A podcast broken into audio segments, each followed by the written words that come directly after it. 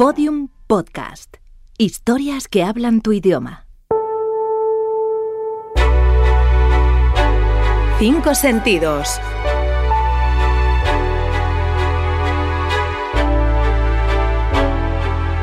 Algo que oler.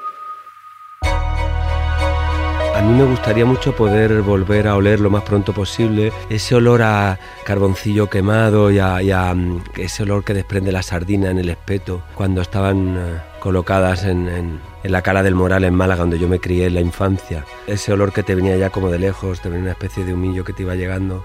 Me trae muchos recuerdos de, de mi niñez y un tiempo en el que era totalmente libre. Algo que tocar.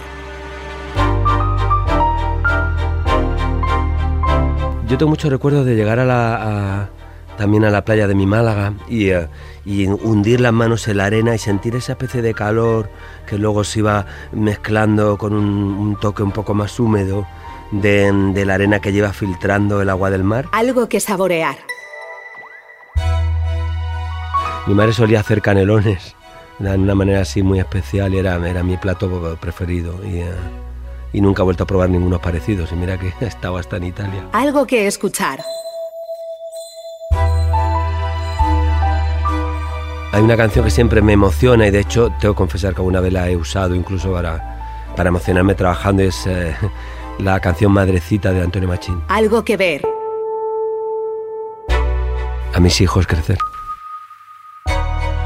Estos son los cinco sentidos de Antonio de la Torre, actor malagueño nacido en 1968.